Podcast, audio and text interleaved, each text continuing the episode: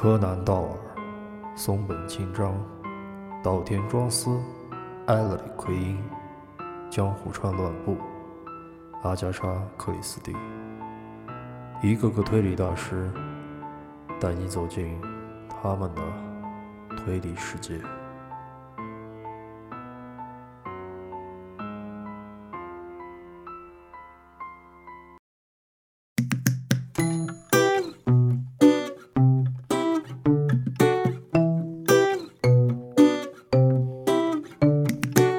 Tengo una idea que podrías aceptar. Siempre que creo en algo tú me dirás que loco. Pero yo cuanto más me digas que no, más ganas tengo y te demuestro que no estoy loco. Estoy loco. Y cuanto más de lado a lado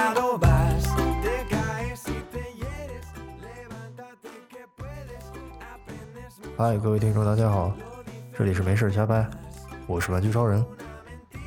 不知道刚刚突然听到这些名字，大家都是什么感觉？可能很多人都不知道他们是谁，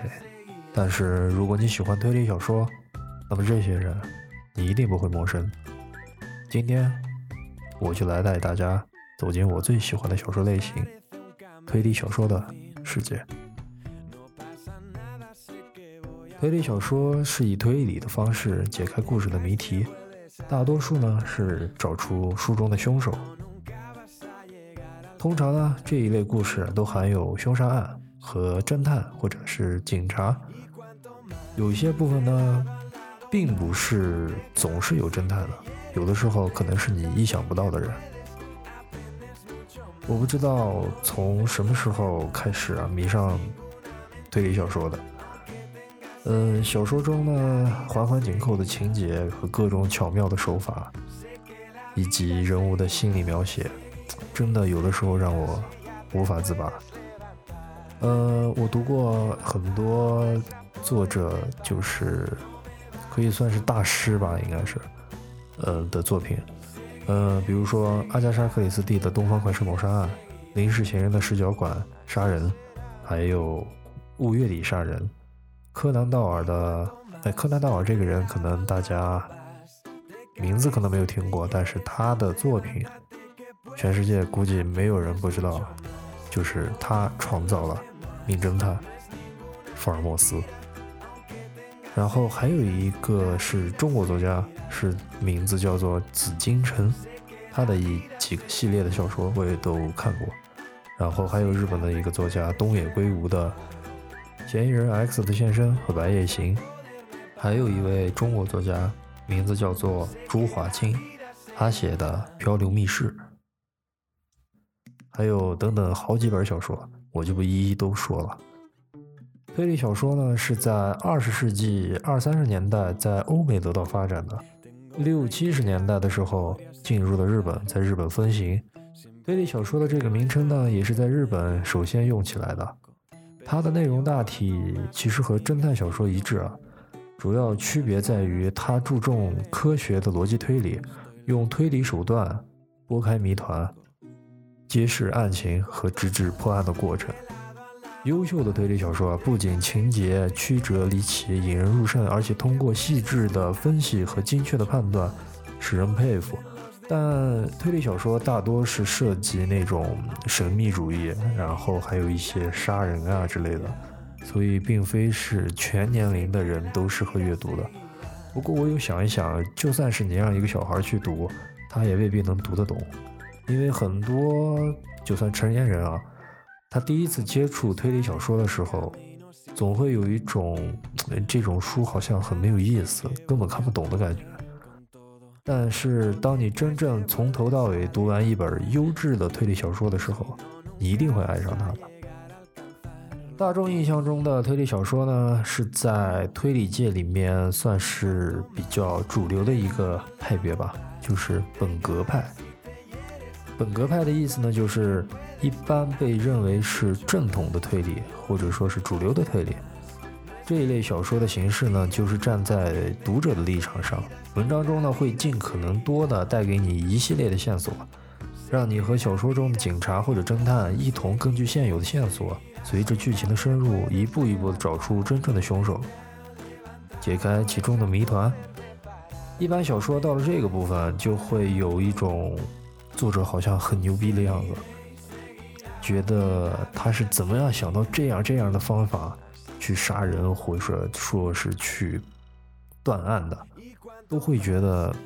特别厉害。嗯，说到推理小说呢，不得不说的就是下面这几个人，一个呢叫做埃德加·艾伦坡，还一个叫做江户川乱步，一个是美国人，一个是日本人。呃，现今美国推理小说的最高奖项就是艾伦坡奖，日本推理小说的最高荣誉就是江户川乱步奖。可以说，艾伦坡这个人，嗯，知道的人可能比较少吧。但是，江户川乱步的话，小时候看过日本漫画《名侦探柯南》的朋友应该就知道，当时动漫里的主人公柯南，其实他的名字不叫柯南，他应该叫工藤新一。在漫画中有一段情节，就是工藤新一在被问及自己的名字的时候，为了自身的安全问题，慌乱中说出了江户川柯南这个名字。这里的江户川呢？其实就是当时日本有名的推理小说作家江户川乱步，而柯南这个词儿，其实就是来自于大家都很熟悉的名侦探福尔摩斯的作者，之前我们有提到的悬疑小说的鼻祖阿瑟尔·柯南道尔。也有人说推理小说的鼻祖是爱伦坡，呃，管他是谁呢？谁牛逼？真正的读者读过他们作品的人心里最清楚。柯南·道尔出生于苏格兰的爱丁堡，因塑造了成功的侦探形象夏洛克·福尔摩斯而成为侦探小说历史上最重要的作家之一。也是他将侦探小说推向了一个崭新的时代。推理小说其实说白了就是一种智力游戏，更像是一种竞赛。嗯，小说作者呢必须通过公平的竞争和读者来玩这场游戏。他必须是在用策略和诡计的时候呢，要维持一定的诚实性，绝对不能说是像跟玩牌一样的，就是作弊那种的。呃，所以他必须是以智取胜的，就是以脑力取胜，透过精巧而又不失真实的那种环节设计，引起读者的兴趣。因此呢，写推理小说有着极其明确的守则存在。虽然它是不成文的规定，但是约束力特别十足。每一个受人尊敬或者懂得自重的，嗯，小说作者，都特别的，就是按按照这个规则啊去编写自己的小说。呃，欧美推理小说黄金时代的代表作家之一范达因，他呢就给出了一个推理小说的二十法则。嗯，我在这儿简单的说一下，就是推理的小说必须是要让读者拥有和侦探，就是小说里的警察或者说是正义的这一方，有平等的机会去解谜，所有的线索都必须交代清楚。除了小说中的凶手对侦探所玩弄的各种犯罪技巧之外呢，不能有那种刻意的。或者是不正当的轨迹去愚弄那个读者，不能让读者产生一些歧义。这种要求呢，其实就比较厉害了。就是我要把我知道的要全都告诉你，还不能让你把我全部猜透。呃，这个确实特别考验作者的写作能力啊。呃，还有一种呢，就是在推理小说之中呢。不能添加爱情成分，以免非理性的情绪干扰纯粹理性的推断。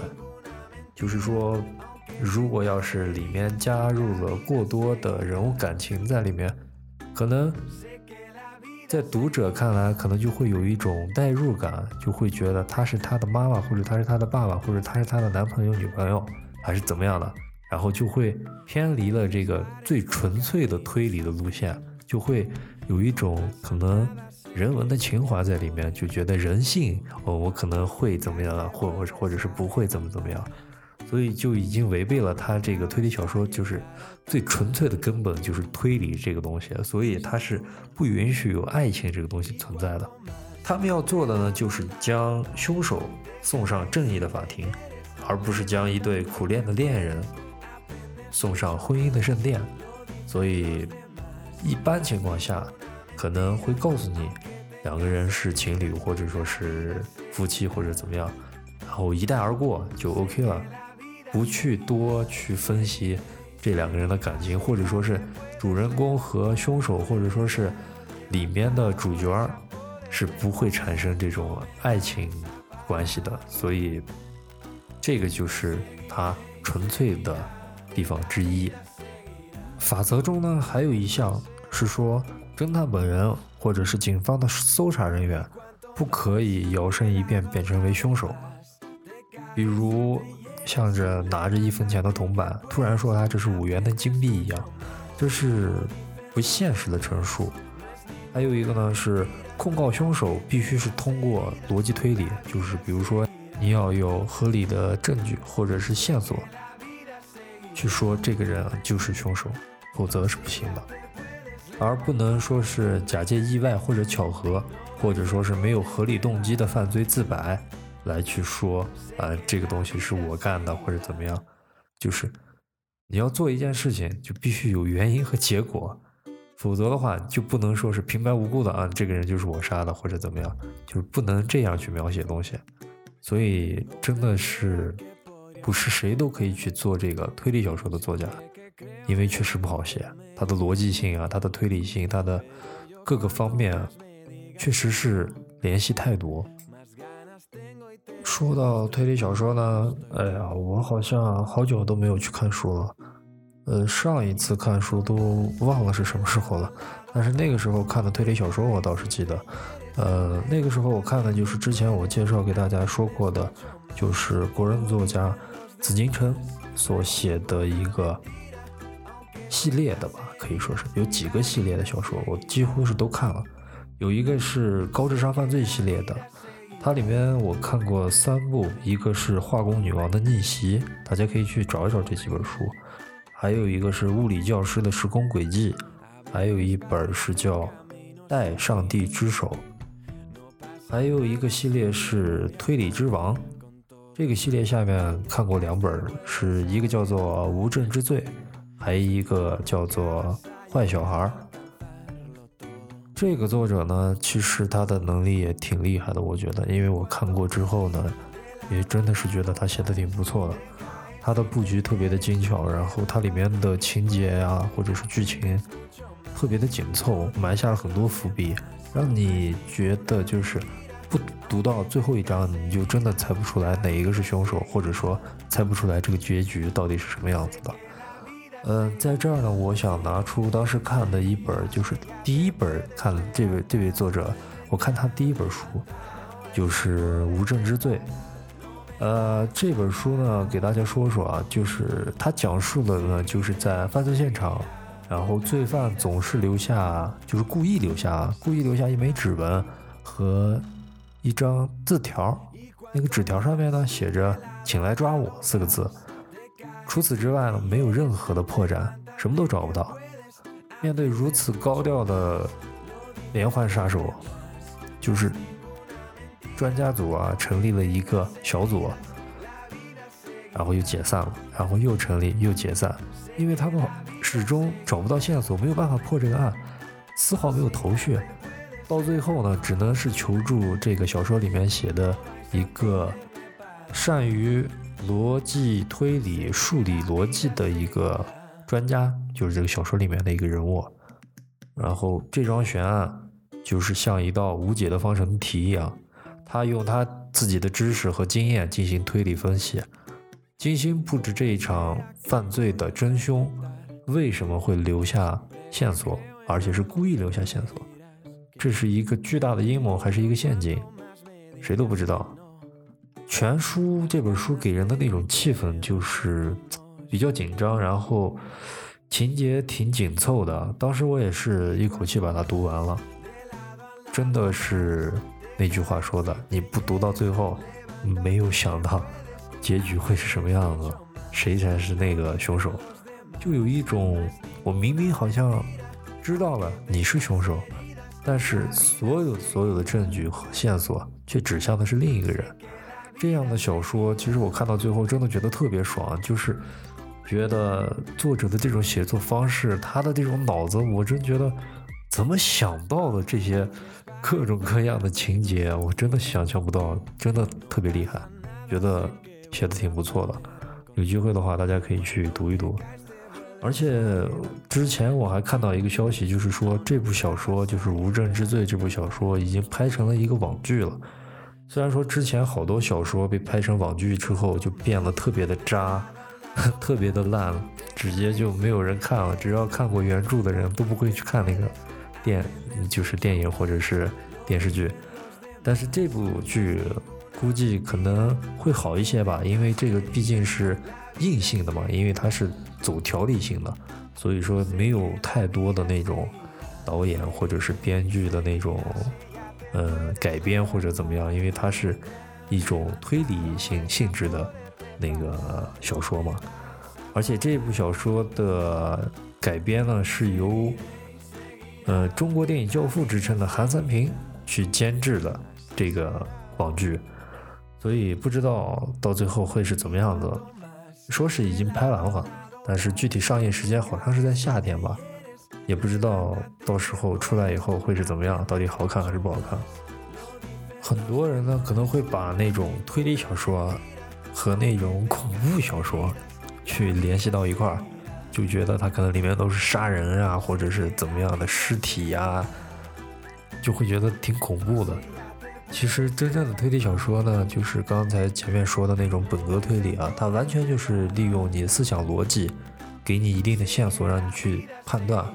然后让你变成那种和警察是一个角色的一个人物，让读者去根据剧情的深入，然后剧情的发展。去自己找出来这个凶手是谁，有很多的那些 可以说是资深的读者啊，他可能对这种推理小说真的是，他拿到书以后，他就会先看几章，然后自己去做推理，然后跟着书再往后走，然后直到他觉得自己 OK 推理成功了以后，跳过所有剧情去看后面，到底是不是他推理的那个样子。其实像这样的话，真的觉得挺有意思的。我觉得你最起码是在动脑，你是在跟着作者的笔笔下写的这些文字，跟着人物情节发展，你去自己思考，然后去找出这个小说中的凶手，或者说是小说中的谜题的答案。其实这样的小说才是真的，好像是你自己在看一本书，但实际上潜意识里真的是和。作者在沟通，在较量，他和那种嗯渲染环境，然后带来恐怖气氛的那种恐怖小说来说，还是有很大区别的。OK，今天给大家说了这么多，不知道大家对这个题材有着怎么样的想法？你喜欢的小说是什么类型的？反正我知道我对推理小说真的是大爱啊，绝对的粉丝。嗯，今天呢说了这么多，就说到这儿了。如果大家也有和我一样喜欢推理小说的话，我们可以一起在评论的区域里讨论。那今天的没事儿瞎掰就到这儿了，大家拜拜。